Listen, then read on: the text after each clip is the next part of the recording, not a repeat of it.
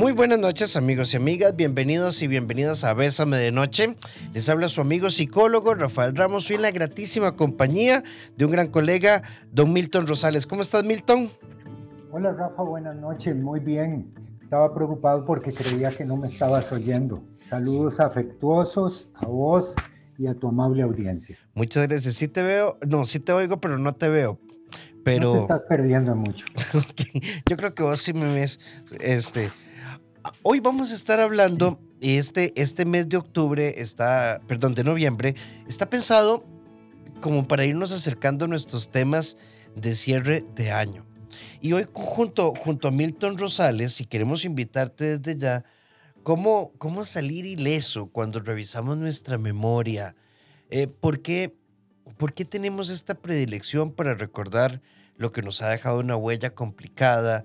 Eh, ¿por qué nosotros nos conectamos única y exclusivamente con aquello que nos complica un poco la existencia y cómo hacer el esfuerzo consciente de reactivar y ver la vida desde otra perspectiva?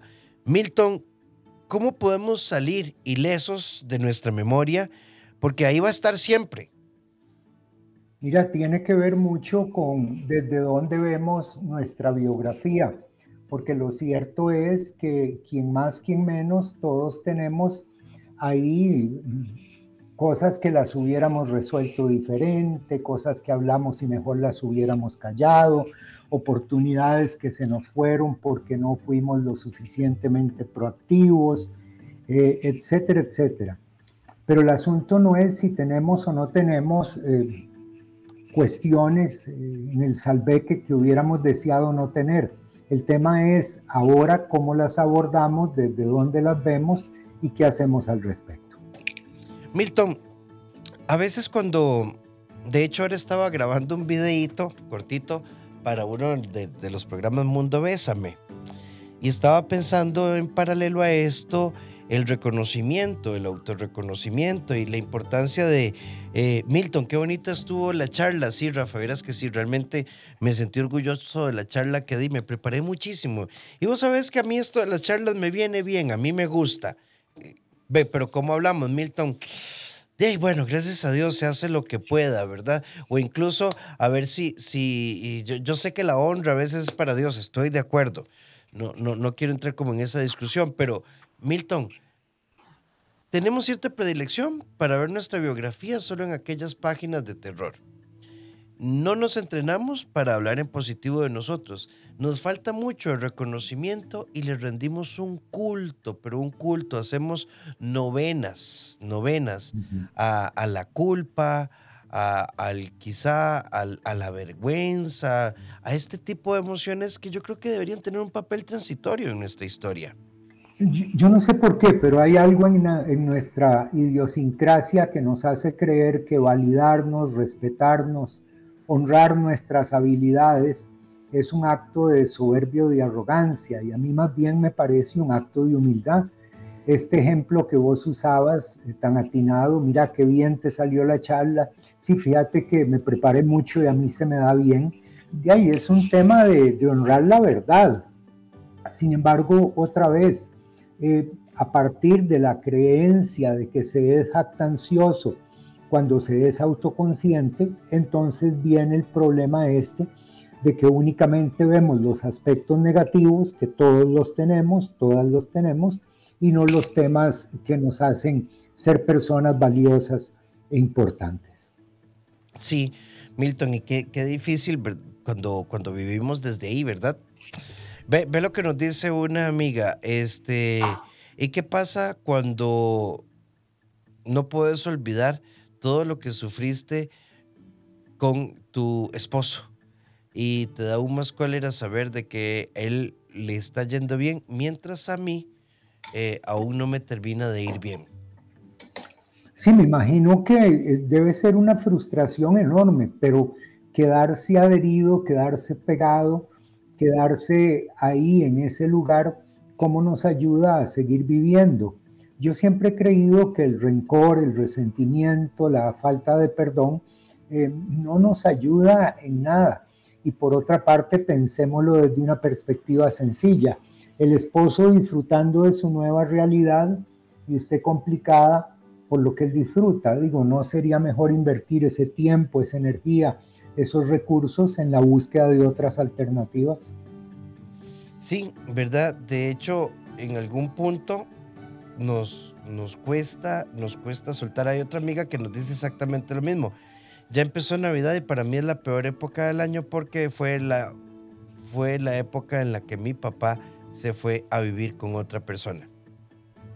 Y la pregunta es, ¿hace cuánto fue eso? Yo esperaría aquí una respuesta del tipo hace 10, hace 20, hace 30 años. Y la pregunta es, ¿de qué me sirve estar reeditando la misma historia que tiene los mismos protagonistas y el mismo final, cuando en realidad la vida está hacia adelante y no hacia atrás? No digo que no hay que elaborar un duelo, por supuesto, pero que ese sufrimiento se convierta en trauma depende del manejo que yo le dé. Sí, y qué difícil, qué difícil no darnos la oportunidad de verlo todo como en, como en positivo y en crecimiento. Porque, porque no, no, solo somos malos momentos, Milton. Sí, perdona, Rafa, es que quería reiterar algo que mencioné rápidamente. Cuando hay dolor, hay que eh, sentir ese dolor, vivir ese dolor y aceptar que la vida de todos es así. Pero si yo al dolor no le doy una respuesta apropiada, ese dolor se convierte en sufrimiento, se convierte en algo que lo voy a estar reeditando tanto tiempo y algunos dirían que es trauma. Pero no tiene que ver con el dolor per se, tiene que ver con el manejo que en su momento yo le di. Sí, Milton, hay una, hay, hay una, una amiga que nos escribe por acá en privado que nos dice lo siguiente. ¿Qué pasa? Bueno, y es que también, amiga, aquí el tema también es reelaborar, y esta es una gran pregunta. ¿Cómo puedo olvidar cuando la persona que te hizo daño nunca se disculpó y mi familia nunca me apoyó? lástima, lástima que no nos contás a qué te referís, porque, no sé, hay temas de temas. Eh, una cosa es que enojarme con un amigo y nunca se disculpó y otra es, digamos, haber pasado por un tema de abuso sexual y este tipo de cosas. Lástima no saberlo. Pero independientemente de esto, sí estamos llamados a que yo resuelva, porque no siempre yo voy a tener la oportunidad de resolver con Milton frente a frente. La memoria no se puede nutrir de cabos sueltos, Milton. Así es, y lo hemos dicho antes, eh, la vida está hacia adelante. Un día de estos oía una esquiadora que dijo algo que me pareció una ilustración maravillosa. Dice que ella cuando empezó a esquiar se caía constantemente porque instintivamente tendía a echarse hacia atrás. Entonces eso hacía que tuviera caídas muy aparatosas con el tiempo aprendió que una esquiadora cuando viene descendiendo, a pesar del inminente peligro, tiene que echarse hacia adelante porque eso le da mucho más control y estabilidad. Y me parece que es una analogía que aplica perfectamente aquí. La vida, con la vida hay que echarse hacia adelante porque si me echo hacia atrás, me puedo llevar un revolcón terrible en, en algo que ya no es y estamos hablando de seleccionar bien nuestras memorias, echar para adelante. Milton, yo sé que no existen las fórmulas. En estos días escuchaba a, no sé si la conoces, a Gaby eh, Pérez Isla, le estaba escuchando una conferencia muy linda que tiene en YouTube, eh, que me gusta mucho su enfoque, el duelo no se supera, el duelo se transita.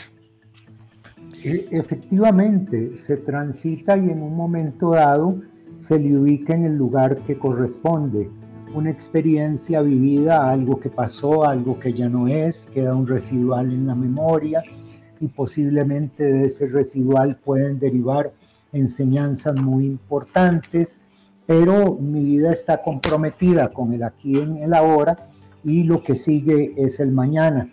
En oportunidades para elaborar ese duelo, pues hay que hablar con personas, hay que resolver asuntos, hay que tratar de socar tuercas, pero de nuevo, no nos podemos quedar adheridos ahí, porque ahí es donde el duelo se vuelve una cuestión patológica que nos lastima todos los días como si acabara de suceder. Milton, echar para adelante como un proceso cuando no tengo ganas, ¿desde dónde lo sostenemos? Desde nuestros valores. Fíjate que yo estoy muy, y cuando digo valores, es que la palabra ha sido tan manoseada este, por los grupos religiosos extremos que a veces tenemos cierto pudor en usar el término. Pero los valores en términos de qué vale en mi vida. Ok, sí, perfecto, él me traicionó, me jugó una mala pasada, pero todavía yo tengo familia, pero todavía yo tengo mascotas, pero todavía yo tengo vecinos, pero todavía el amanecer es maravilloso, pero todavía cuando llueve se levanta un olor de la tierra extraordinario. Entonces cuando yo defino lo que todavía vale para mí y comprometo mi acción con la vivencia de esos valores, la experiencia dolorosa a la que me pude haber quedado adherido pierde, se empieza a difuminar. Yo creo en la acción comprometida, en hacer cosas a veces sin ganas, solamente porque tengo que sobrevivir. Milton, tenemos participaciones acá.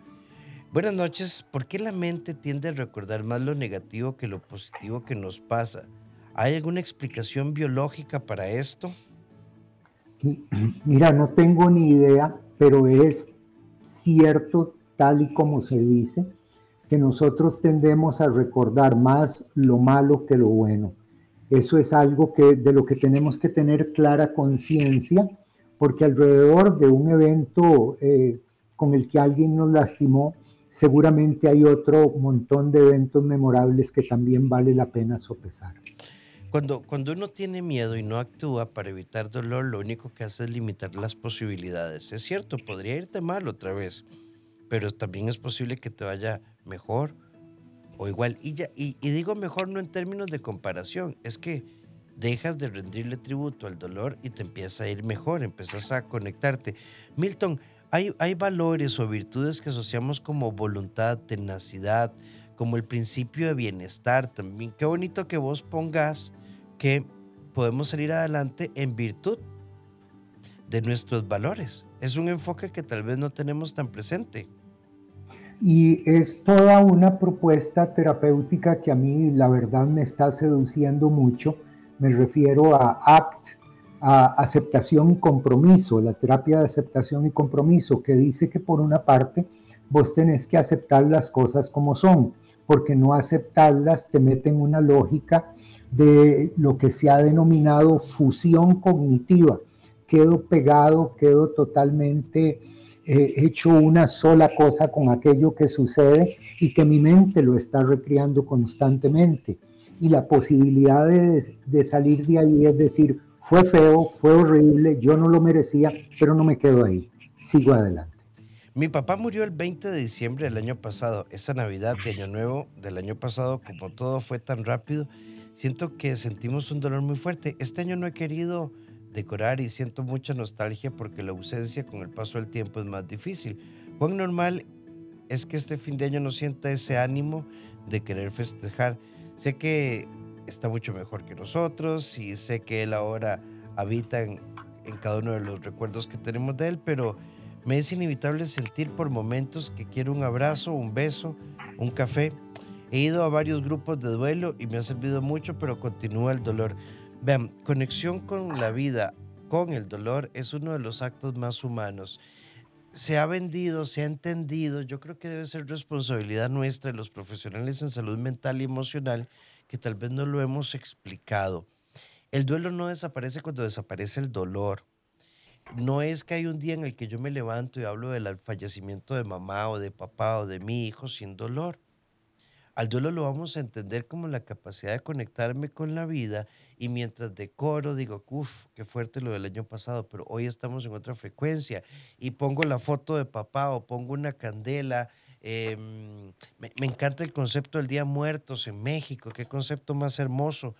Em, pero no es, o sea, yo evitando hacer, no, no, primero no traiciono la memoria de papá, segundo no minimizo el dolor. Y volvemos a la propuesta de Milton, una visión de aceptación y comprensión. Hay que aceptar que ya no está, pero también hay que aceptar que la vida sigue, Milton, y trabajar en esos dos ejes. Y a mí siempre me gusta pensar cuando un ser querido tan entrañable como un papá se ha ido, que yo perdí a papá, es preguntarme cómo le hubiera gustado a él que yo honrara su recuerdo. Eh, desde las lágrimas, desde el dolor, pues sí, pero también creo que me hubiera gustado, le hubiera gustado que lo recordara desde que era un extraordinario bailarín, que era un hombre que le encantaba contar chiles, que era un consumado sapricista, dicho sea de paso. Entonces, a mí me gusta recordarle desde ahí. Son elecciones que podemos hacer. El dolor no desaparece, pero podemos matizarlo y vivirlo de una manera más sana. Hay una amiga que nos dice, ¿cómo se puede sanar una persona cuando su ex esposo la echó de la casa, nunca le dio opción de hablar sobre el tema, ya que hubo constante violencia física, psicológica, porque se enojaba constantemente y hubo violencia verbal. Bueno, aquí hay muchos procesos. Vean, parte de la sanación, no sé si Milton estará de acuerdo conmigo, es el enfrentamiento. Hay que hacer cierres legales, hay que hacer cierres financieros. Eh, yo entiendo que cuando hay violencia, muchas mujeres particularmente dicen, no, yo quiero dejar esto así, y se van con una mano atrás y una adelante. Y en la medida de las posibilidades, em, hay que enfrentar los cierres, porque si no se hacen cierres, nos cuesta más, Milton.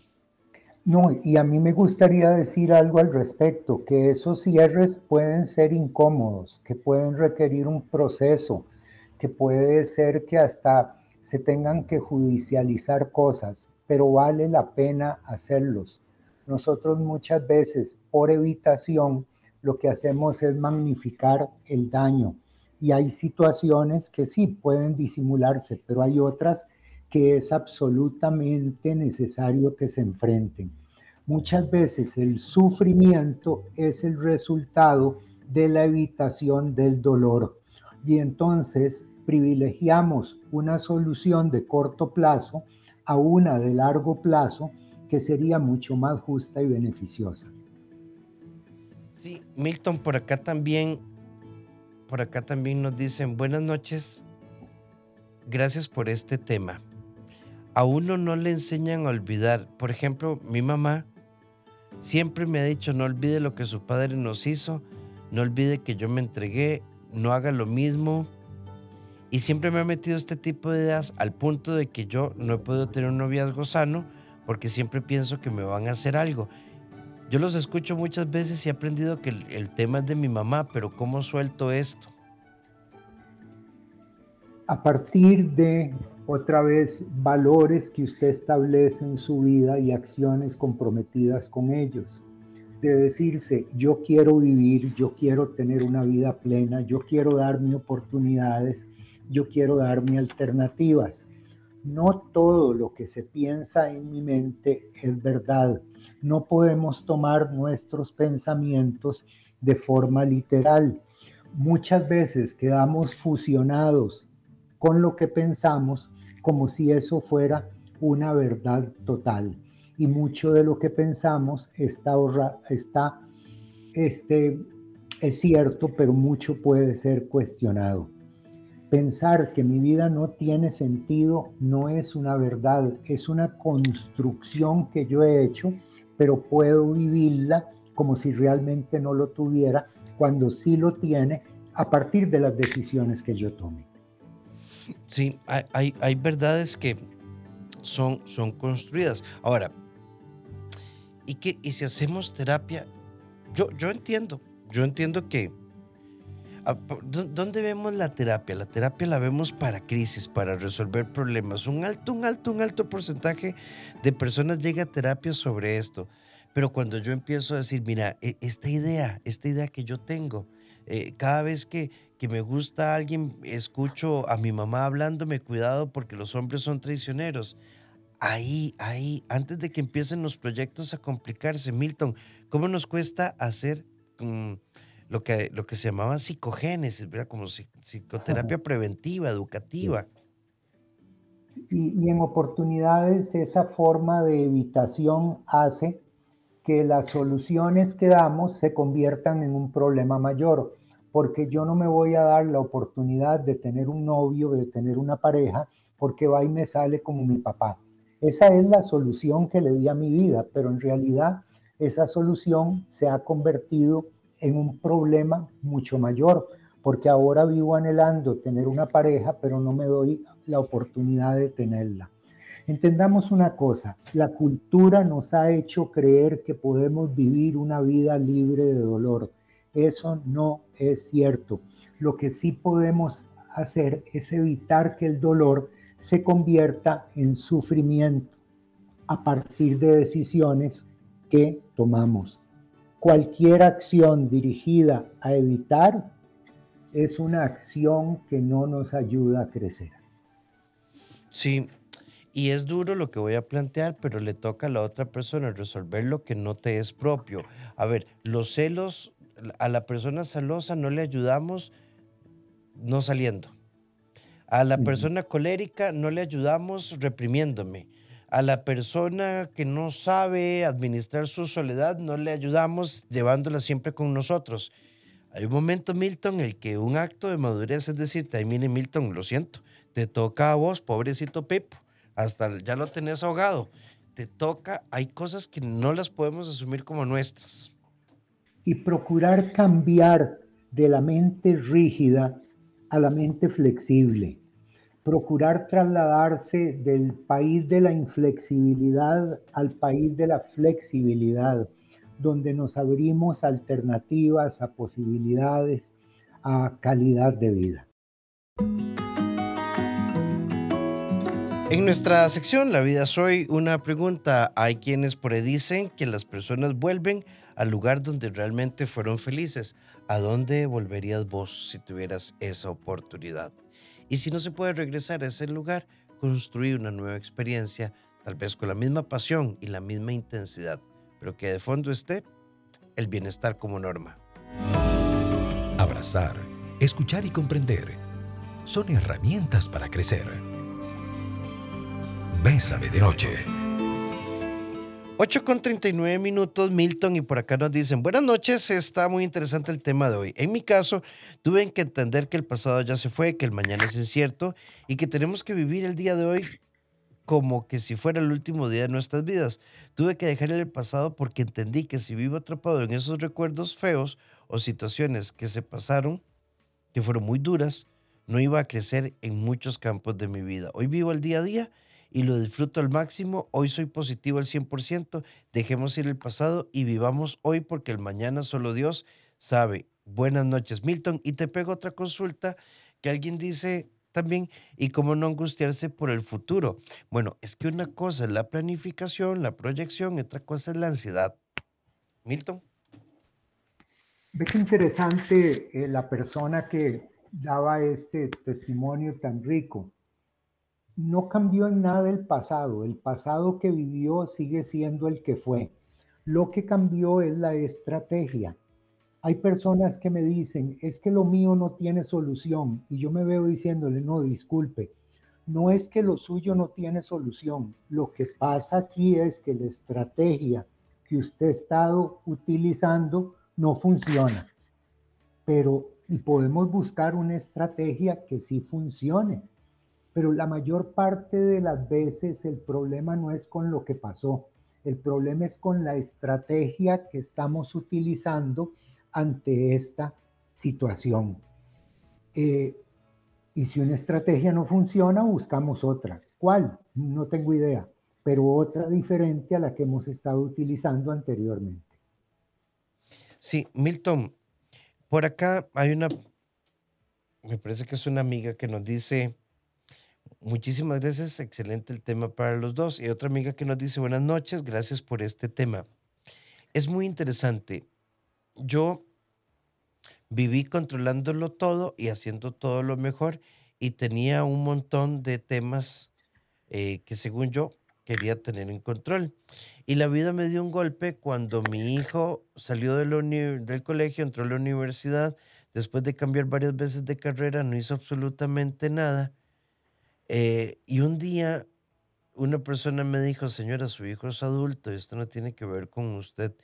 Y fue como que, me conecté, pero de sus 17 años hasta sus 29 fueron 12 años de sufrimiento porque yo leía mi maternidad en función de este hijo que no hizo lo que yo creía olvidándome de mis otros dos hijos que habían hecho las cosas bien, pero ahí también entendí que los éxitos o los fracasos de mis hijos son de ellos, no son míos. Ahora estoy trabajando una nueva visión de mi ser de mamá y mi ser de mujer. He pues, me he puesto muchos límites. Yo antes les ponía límites a ellos y no a mí. Bueno, aplauso de pie, amiga. Yo no sé si usted está haciendo terapia o qué, pero esto suena muy hermoso, Milton. Por favor, qué Qué enriquecedor. Yo siento que de los 10 a los 20 la gran responsabilidad que tenemos los padres es transferirle a nuestros hijos e hijas la responsabilidad sobre sus decisiones, sobre sus acciones y que ellos reciban los resultados, las consecuencias derivadas de, de sus actos y sus acciones. Pero no podemos seguir con nuestros hijos en el salveque ad eternum, como si ellos no tuvieran mente propia y también capacidad de decidir por sí mismos. Sí, y esto, ah, ¿te acuerdas? Si esto fue un tema que nos trajiste vos, los hijos no tenemos deudas con los padres y lo que hagan nuestros hijos no nos pone una nota como padres tampoco. Así mismo es. Milton, por acá nos dice, cada persona debe interiorizar sus miedos, temores y sanarlos para flexibilizarse con la vida. Es así, sí.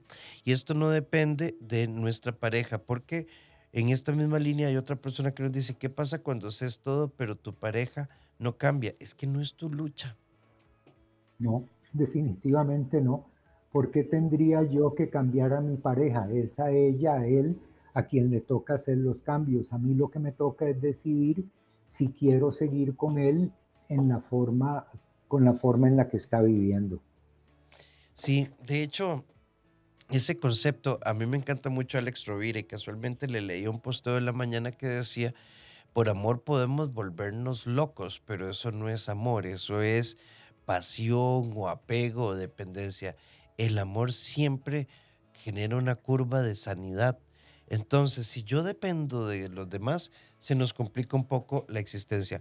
Milton, hay una persona, y este es un tema que habíamos tocado casualmente con vos hace unas semanas atrás, que nos dice, desde que los escuché sobre el tema del perdón, no he dejado de escucharlos. Y me encanta que esté hoy don Milton otra vez. Eh, no sé si se acuerdan de mí, soy el padre que reconoce haberlo arruinado con sus hijas al punto de que ninguna me habla y lo entiendo. Pero ya viene Navidad y sigo estando solo, con, vivo con mi madre, tiene Alzheimer siento que mi vida es el resultado de un montón de cosas que hice, pero es de lo peor. Como les repito, quizá la estrategia que usted ha estado utilizando es una estrategia que no funciona y tiene que preguntarse qué otras alternativas hay, eh, porque eh, tienen que existir. La estrategia de enfocarse en unas hijas que no quieren relación con usted y usted dedicarse totalmente al cuidado de su mamá, bueno, ya usted probó cómo funciona y qué resultados da. ¿Qué tal si ahora se da otras opciones y otras alternativas y da tiempo al tiempo a ver si en el transcurso de él las cosas se acomodan de otra forma? Amar desde el bienestar implica tomar conciencia del por qué estamos juntos. Estamos juntos para construir un proyecto de vida. Las diferencias y los desacuerdos siempre tendrán un propósito, llevarnos a la escucha, a la negociación, a la comprensión y a una visión realista del amor. Ningún desacuerdo tiene por qué terminar en actos que lastimen. Puede terminar en momentos de reflexión donde ocupemos hacer un poquitito la digestión, pero nunca llevarnos al dolor. Hagamos de esta noche una noche especial. 8 con 52 minutos, Milton. Y por acá nos dice una amiga: Hola, buenas noches, qué buen programa. Mi situación es la siguiente: yo duré 14 años con el papá de mis hijas. Hubo de todo tipo de abuso. Yo tengo mis hijos mayores que no son de esa persona. Hizo que no son de él, esa persona hizo de mi vida y la de mis hijos un infierno. Yo terminé presa. Él se quedó con las niñas para usarlas después. Me las dejó botadas en, una organización del PANI. A mis niñas las pasaron cosas horribles ahí. Bueno, al fin pude recuperarlas y nos estamos curando las heridas, pero ninguna de nosotros podemos ni queremos perdonar. Caminamos a la defensiva, no nos permitimos que nadie entre en nuestras vidas y no podemos. Bueno, amigas, que estamos hablando, estamos hablando de muchas cosas a la vez. Lo que pasa es que tarde o temprano tendrán que perdonar, pero perdonar no es que alguien no entre o si entre, es entender lo vivido, Milton. Y los duelos se procesan de forma individual y particular y cada uno, cada quien sabrá cuándo es el momento de tomar decisiones de perdón, de reparación, de sustitución. A mí me gustaría dejar planteada aquí una pregunta a diferentes personas que han llamado. ¿Usted para qué quiere sentirse mejor? ¿Usted para qué quiere aliviarse? ¿Cuál es la idea que usted tiene en relación a lo que sucedería si usted llega a sentirse mejor? ¿Qué tipo de vida viviría?